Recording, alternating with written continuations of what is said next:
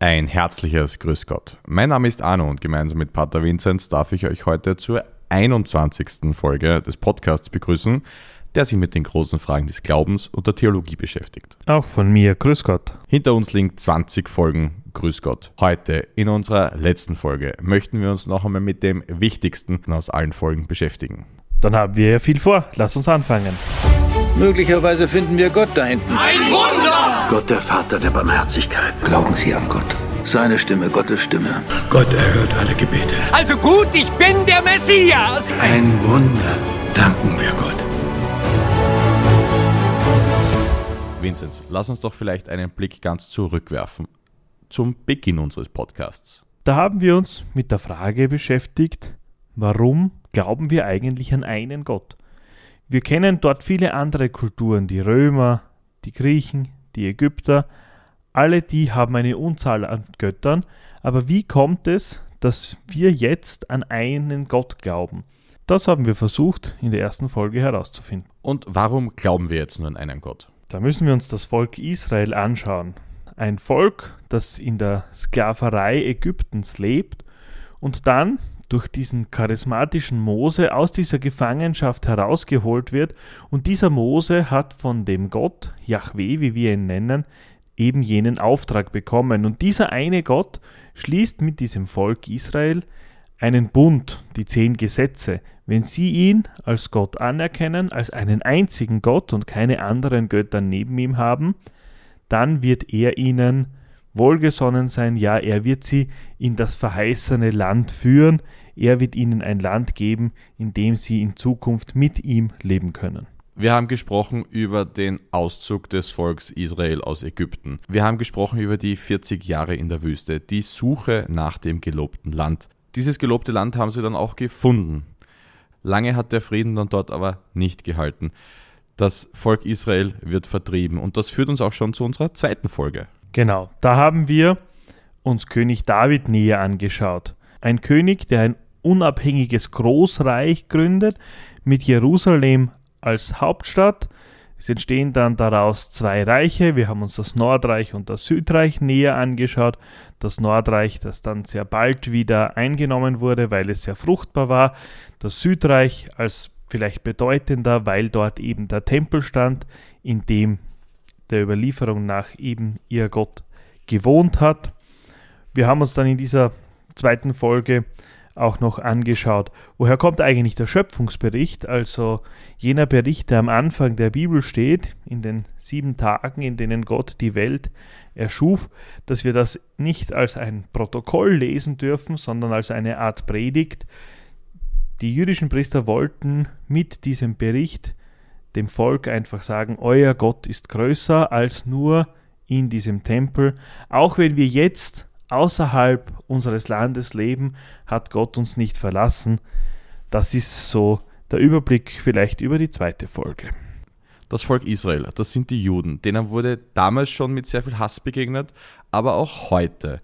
In unserer dritten Folge haben wir uns das Judentum und seine Geschichte angesehen. Antisemitismus, Leid und was Martin Luther eigentlich damit zu tun hat. Worum ging es da genau? Wir haben uns zuerst damit beschäftigt, was es heißt, als ein frommer Jude zu leben, welche Traditionen, an welche Gesetze man sich da auch zu halten hat. Wir haben uns dann angeschaut, dass es auch im Leben Jesu viele jüdische Traditionen gibt oder sich vieles finden lässt, was uns zeigt, dass eben Jesus ein Jude war. Gib uns da vielleicht noch einmal ein kurzes Beispiel. Wir finden im Evangelium viele jüdische Traditionen, wie zum Beispiel, dass er am Pessachfest jenes Fest der Juden, das an den Auszug aus Ägypten erinnert, nach Jerusalem pilgert, wie das bis heute die Juden auch machen. Wir haben uns aber nicht nur mit dem Judentum und seinen Traditionen beschäftigt, sondern auch mit dem Hass, der dieser Religion leider noch heute entgegengebracht wird. Wann entstand dieser Hass, dieser Antisemitismus, wie wir ihn heute nennen? Im Grunde hat das auch mit dem Tod Jesu zu tun. Das haben wir in dieser Folge auch gesehen, dass so die Juden immer als die Jesusmörder hingestellt wurden und man ihnen dann einfach über die Jahrhunderte hinweg immer die Schuld an allem Leid auch gegeben hat. Gab es eine schwere Krankheit, haben die Juden die Brunnen vergiftet und so weiter und so fort. Man hat ihnen dann auch viele äh, Verbote auferlegt. Das Bild vom geldgierigen Juden zum Beispiel haben wir uns angeschaut. Das kommt daher, dass man eigentlich nicht mit Geld handeln dürfte, die Juden schon, und darum hat man sie in diesen Geldhandel getrieben. Alle diese Bilder und viele mehr, die wir da in der dritten Folge beleuchtet haben, verwendet dann Hitler, um dieses alte Feindbild wieder neu ähm, zu beleben. Ja, gib einem Volk, dem es nicht gut ist, einen gemeinsamen Feind und du bist die Anführer. Das ist so die Zusammenfassung vielleicht, die man da bei Hitler auch sagen kann. Heute, Gott sei Dank, das haben wir uns dann am Ende der Folge auch angeschaut, ähm, haben wir ein sehr gutes Verhältnis zu den Juden, ein sehr brüderliches Verhältnis und ein Verhältnis, das weit nicht mehr von Hass oder von anderem getrieben ist, sondern von einer guten Geschwisterlichkeit. Trotzdem ist es auch heute wichtiger als denn je, niemals zu vergessen. Dass wir überhaupt wissen, was vor rund 2000 Jahren und mehr passiert ist, verdanken wir einem Buch. Und zwar dem wohl bekanntesten Buch auf der Welt, der Bibel. Wir haben uns angesehen, warum das Buch aller Bücher eigentlich gar kein Buch ist. Genau, sondern ganz, ganz viele Bücher sind. Wir kennen die, die Bezeichnung, das beginnt mit Genesis, Exodus und so weiter, die ersten Bücher Mose ähm, das Alte, das Neue Testament, warum das eigentlich heute erstes und zweites Testament heißen sollte. Wir haben uns angeschaut, wie die Autoren sich verhalten, welche Autoren wir überhaupt kennen, warum dieses Buch heute als ein Buch unterwegs ist, dass das Ganze fast 1500 Jahre gedauert hat, dass aus diesen vielen einzelnen Büchern ein Buch wurde und haben uns dann auch noch zwei Geschichten, eine aus dem Ersten Testament und eine aus dem Zweiten Testament angeschaut und vielleicht eine Parallele zu unserem Alltag auch gezogen, was diese Texte für uns auch heute für eine Bedeutung haben können. Ich habe ein bisschen in meinen Unterlagen nachgesehen und festgestellt, wir haben auch über eine Geschichte gesprochen von einem Gelähmten und dass diese Geschichte von damals immer noch eine Bedeutung für uns heute haben kann. Wir haben uns die Geschichte angeschaut, die viele vielleicht aus dem Religionsunterricht noch kennen, ein Gelähmter wird zu Jesus getragen, sie kommen aber nicht bis zu ihm hin, weil die Menschen um ihn herumstehen. Jesus ist zu dieser Zeit in einem Haus, darum heben sie diesen Mann auf seiner Bahre auf das Dach hinauf, decken das Dach ab und lassen ihn zu Jesus hinunter. Und dieser Mann wird dann von Jesus geheilt, indem Jesus sagt, deine Sünden sind dir vergeben. Und da haben wir uns angeschaut, was ist überhaupt so dieser Sündenbegriff, ja, etwas, was uns hindert voranzukommen. Und das wenn ich gelähmt bin, dann hindert mich das voranzukommen. Und das biblische Bild dahinter ist nicht, dass dieser Mann vielleicht wirklich tatsächlich medizinische Probleme hatte, ja, sondern durch irgendetwas gehemmt war, weiterzukommen. Und andere Menschen haben ihm zu Jesus gebracht, der ihm dann geholfen hat, diese seine Sünden loszuwerden und so wieder ähm, losgehen zu können, sein Leben weitergehen zu können. Das war die Geschichte vom Gelähmten in Kapharnaum. Wir haben unseren Podcast am Ascher Mittwoch diesen Jahres begonnen, also am Beginn der Fastenzeit. Während unserer fünften Folge waren wir mittendrin in diesen 40 ganz schön langen Tagen. Wir haben über das Fasten per se gesprochen, warum man kein Fleisch isst, vielleicht keinen Alkohol trinkt oder heute auch mal auf Facebook und Co verzichtet. Was ist denn das Wichtigste hinter dem Gedanken zum Thema Fasten? Dass Fasten oft nicht nur ein weniger von etwas sein kann, sondern auch ein mehr von etwas Gutem. Ja, sich in dieser Zeit mit etwas Wertvollem, etwas Gutem auch zu beschäftigen, ein gutes Buch zu lesen oder ähm, sich, ich habe dann als Beispiel genannt, unseren Podcast zu hören, um mehr über Gott auch in Erfahrung zu bringen. Wir haben uns angeschaut, warum diese Tage genau 40 Tage sind, wie man das rechnet und dass es für diese 40 Tage in der Bibel sehr viele ähm, Beweise auch gibt oder sehr viele Belege auch gibt, warum diese Tage 40 Tage lang dauern. Ein Grund ist, dass Jesus sich 40 Tage vorbereitet hat in der Wüste auf sein öffentliches Wirken. Zu Jesus wollen wir jetzt auch kommen. Wir haben gesprochen über die Anfänge des Lebens Jesu Christi, die Hirten, die Könige, die Krippe und die Weihnachtsgeschichte, die wir alle kennen. Außerdem haben wir uns mit der Frage beschäftigt, ob es denn überhaupt historische Belege für das Leben Jesu gibt.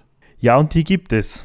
Haben wir uns drei außerbiblische Quellen angeschaut. Der erste war der römisch-jüdische Geschichtsschreiber Josephus Flavius, dann Tacitus, ein römischer Historiker und Politiker, und den babylonischen Talmud, ein Dokument aus dem dritten Jahrhundert, wo wir auch etwas über Jesus finden. Es war immer die Frage, hat es diesen Jesus wirklich gegeben oder sind das nur fromme Geschichten?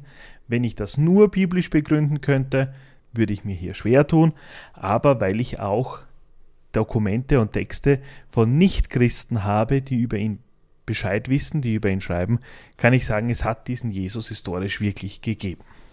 Weiter geht's in der Geschichte und zwar in die Karwoche. Da ist in wenigen Tagen gleich sehr, sehr viel passiert. Wir sprechen über den Einzug Jesu in Jerusalem, das letzte Abendmahl und seinen Tod. Wir haben uns auch angeschaut, warum heißt der Gründonnerstag Gründonnerstag und warum das überhaupt nichts mit Spinat zu tun hat. Und wir haben uns dann damit beschäftigt, warum Jesus am Kreuz sterben muss. Um es uns nochmal in Erinnerung zu rufen. Warum musste Jesus am Kreuz sterben und was hat das mit uns heute zu tun? Die Kirche sagt, durch den Kreuzestod Jesu sind wir erlöst. Aber was heißt das? Ja? In der Vorstellung vor Jesus musste man sich an eine Menge von Gesetzen halten, damit man auch nur irgendwie eine Chance hatte, einmal zu Gott zu kommen. Die Botschaft Jesu aber war, Gott liebt alle Menschen und er will allen Menschen Heil, Heilung schenken. Aber das war den Schriftgelehrten der damaligen Zeit zu wenig. Er konnte die Menschen nicht mit seinen Worten allein überzeugen, weil er selbst aber auch nicht von seiner Botschaft abweicht, ja, wird er gekreuzigt. In dieser Kreuzigung und in seinen darauffolgenden Tod wird die Liebe Gottes zu uns Menschen deutlich. Egal, was wir Menschen tun, Gott liebt uns nicht das Schlechte, was wir tun, oder nicht das Gute, was wir tun, sondern Gott liebt uns einfach so. Gekreuzigt, gestorben und begraben, hinabgestiegen in das Reich des Todes. Am dritten Tage wieder auferstanden von den Toten. Was hat es mit dieser Auferstehung auf sich? Damit haben wir uns in der achten Folge beschäftigt. Was ist eigentlich Auferstehung? Wie funktioniert das? Und wir haben uns da ein Tuch angeschaut, das in Manopello ist, das ich persönlich schon gesehen habe und wo wir eben auch eine Ordensschwester dazu vieles erzählt hat, was so ein Beweis dieser Auferstehung sein kann. Das Tuch von Manopello mit den Brandlöchern in den Augen Jesu, wo man vielleicht so diese Kraft sehen kann, diese Energie, die da in der Auferstehung auch notwendig war. Es ist dann weitergegangen mit dem, was nach der Auferstehung kommt, mit dem Hinaussenden der Jünger in die Welt, um die Botschaft dieses Jesu auch zu verkünden. Da geht es dann ganz konkret um Pfingsten und den Heiligen Geist. Aus einer Bewegung wird jetzt eine Religion. Die anfangs zwölf Apostel und später viele, viele mehr verbreiten jetzt die Botschaft von Jesus und seiner Auferstehung. Und die Religion wird immer, immer größer. Springen wir ins Jahr 313. Das Ende der Verfolgung des Christentums. Etwas später wird das Christentum dann auch Staatsreligion. Genau, und da beginnt dann unser großer Block der Kirchengeschichte. In einigen Folgen haben wir uns angeschaut, wie ist es überhaupt zu dieser Kirche gekommen. Das war so die erste Folge, die sieben ökumenischen Konzilien, die sich mit den Streitthemen der damaligen Zeit befasst haben. Wer ist Jesus? Was ist die Dreifaltigkeit? Und so weiter. Wir haben uns angeschaut, dann als die Kirche quasi ein Fundament hatte mit dem Glaubensbekenntnis, wie es sich so mit der Kirchengeschichte verhält was so in diesen 2000 Jahren an positiven, aber auch an negativen passiert ist. Wir haben uns das angeschaut, wie das mit dem Kanossergang war, also jener Streit zwischen dem Papst und dem Kaiser, wer denn der Wichtigere ist und dass der Papst da den Kaiser empfangen hat und der Kaiser aber den Papst dann doch wieder ein wenig gelingt hat und so weiter. Wir haben uns mit den Kreuzzügen beschäftigt, also mit jenen Kriegen, die im Namen Jesu geführt wurden, um das heilige Land, um Israel wieder einzunehmen. Warum da eigentlich eine Streitigkeit entstanden ist, die gar nicht notwendig war, weil eigentlich ein gutes Zusammenleben zwischen Muslimen und Christen eigentlich geherrscht hat. Wir haben uns dann angeschaut, was ist in der Renaissance passiert mit dem Humanismus, mit dem Denken der Menschen, wie hat sich da der Glaube auch verändert, die Vernunft, die Einzug gehalten hat. Und wir haben uns auch mit großen ja, negativen Beispielen dieser Zeit beschäftigt, wie zum Beispiel der Hexenverbrennung. In unserer zwölften Folge haben wir uns auf die Suche begeben nach dem Auslöser der Hexenverfolgung. Wir haben gesehen, dass die Kirche zuerst gesagt hat, das ist alles Humbug, also das ist alles ein Aberglaube dann aber durchaus mit diesem Buch Maleus Maleficarum, dem Hexenhammer, der von einem Ordensmann, von einem Dominikaner verfasst wurde, viel zu dieser Hexenverfolgung beigetragen hat. Wir haben uns dann angeschaut, wie das auf weltlichen Gerichten auch abgelaufen ist, dass man es zugeben musste, dass man eine Hexe oder ein Hexer ist, aber ein Mittel dieser, dieses Geständnisses eben die Folter war, dass man Menschen so lange gefoltert hat, bis sie das zugegeben haben. Und diese Folter war dann schlussendlich auch der Grund, dass das Gott sei Dank wieder aufgehört hat, weil man dann gesagt hat, man darf kein Geständnis mehr erzwingen. Und wenn man kein Geständnis mehr erzwungen hat, dann hat das auch niemand mehr gestanden und somit ist diese Hexenverfolgung und diese Hexenverbrennung auch wieder in die Geschichtsbücher verbannt worden. Vom einen dunklen Kapitel zum anderen.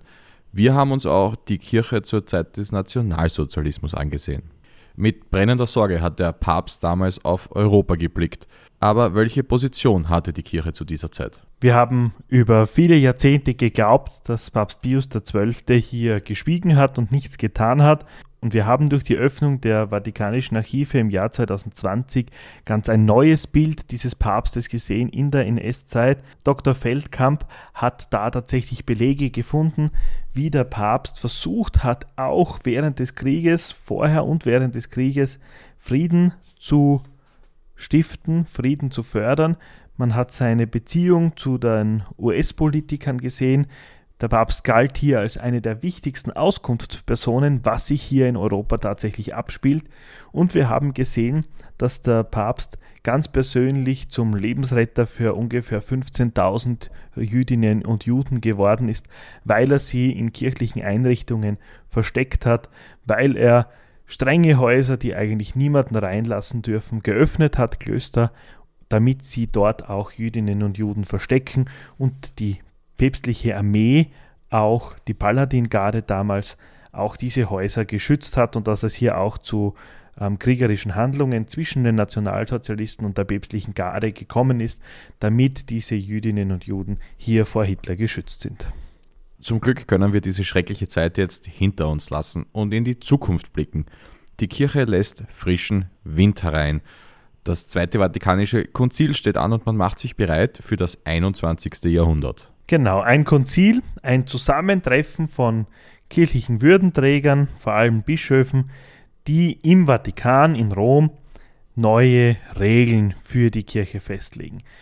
Das Zweite Vatikanische Konzil hat die Kirche maßgeblich verändert.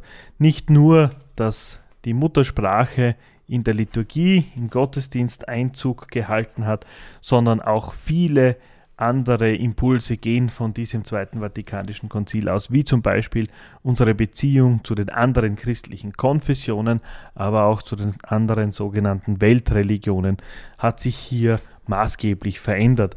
War es vorher so, dass alles andere, was nicht katholisch war, absolut schlecht und falsch war, lesen wir heute in den Dokumenten des Zweiten Vatikanischen Konzils, dass auch in den anderen Religionen eine Wahrheit sein kann und dass wir diesen Religionen mit Respekt und Hochachtung auch zu begegnen haben. Wichtig nicht nur im Umgang mit anderen Religionen, sondern ich finde auch generell in unserer Gesellschaft. Jetzt haben wir uns sehr viel mit der Kirchengeschichte auseinandergesetzt. Aber wie stelle ich jetzt Kontakt zu Gott her? Damit haben wir uns in der 16. und in der 17. Folge unseres Podcasts beschäftigt.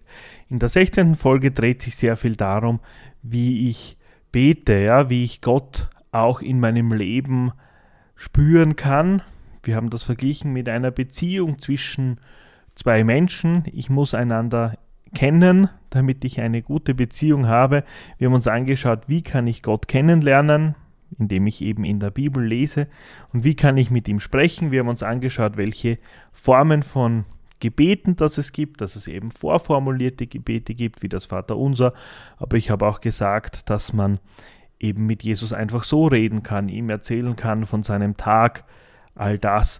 Und in der 17. Folge dann haben wir uns angeschaut, was die Kirche dafür tun kann. Die Aufgabe der Kirche ist es, ihre Hauptaufgabe eigentlich, die Liebe Gottes in dieser Welt zu verkünden und für die Menschen spürbar zu machen. Und dafür hat sie Sakramente, heilige Zeichen, die einen Menschen in seinem Alltag begleiten, immer dann, wenn etwas Besonderes passiert, bei der Taufe, bei der Kommunion, wenn ich heirate, immer dann, wenn sich mein Leben verändert oder wenn sich etwas in meinem Leben verändert, dann will die Kirche eines der sieben Sakramente spenden, um den Menschen zu sagen, jetzt in dem Moment, wo sich etwas ändert, ist Gott auf deiner Seite, er liebt dich, er will diesen Weg mit dir gehen.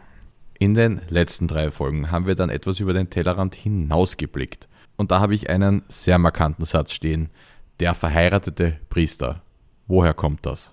Das kommt davon, dass wir uns verschiedene christliche Konfessionen angeschaut haben und gesehen haben, dass es mehr gibt als nur noch evangelisch, was man hier vielleicht in unseren Breiten kennt, sondern dass es neben dem römisch-katholischen auch 23 andere katholische Kirchen gibt, die jetzt nicht römisch sind, sondern zum Beispiel griechisch-katholisch, und dass für diese katholischen Priester, also dem Papst verbundenen Priester, andere Regeln gibt wie zum Beispiel, dass es eben in der griechisch-katholischen Kirche sehr wohl verheiratete Priester gibt, die ganz normal katholische Priester sind.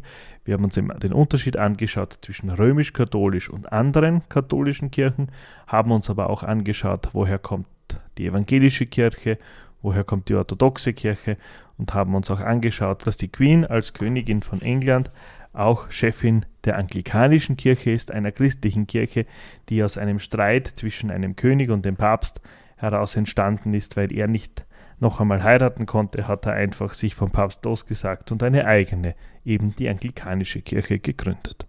Neben dem Christentum ist der Islam eine der größten Weltreligionen auf der Welt. Der Glaube basiert auf seinen fünf Säulen und der Religionsstifter war Mohammed. Du hast das richtig gesagt. Wir haben uns mit dem Islam beschäftigt, weil wir aufgrund der Globalisierung mit dieser Religionsgemeinschaft einfach viel mehr zu tun haben, als das noch vor 100 oder 150 Jahren der Fall war. Was mir beim Blick auf den Islam besonders wichtig war, dass wir unterscheiden zwischen einem Muslim, also einem Anhänger des Islams, und einem Islamisten, jemanden, der diesem politischen Islam anhängt und als ein Terrorist gilt. Warum ein Muslim und ein Islamist etwas ganz was anderes sind. Das war uns hier besonders wichtig auch zu beleuchten.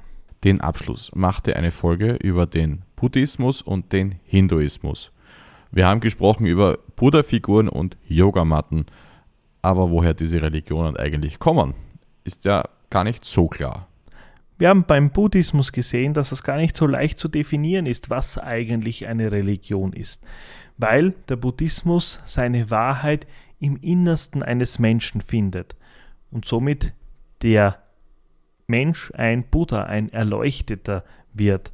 Da haben wir uns angeschaut, was sind so die vier edlen Wahrheiten im Buddhismus, dass alles Leben gleichzeitig Leiden ist, das heißt, dass der Mensch leiden muss und gar nicht anders kann und dass man erst durch den achtfachen Pfad, also einem sehr, sehr guten Leben, zu einem Leben ohne Leiden kommen kann, und zwar dann eben als Buddha im Nirvana.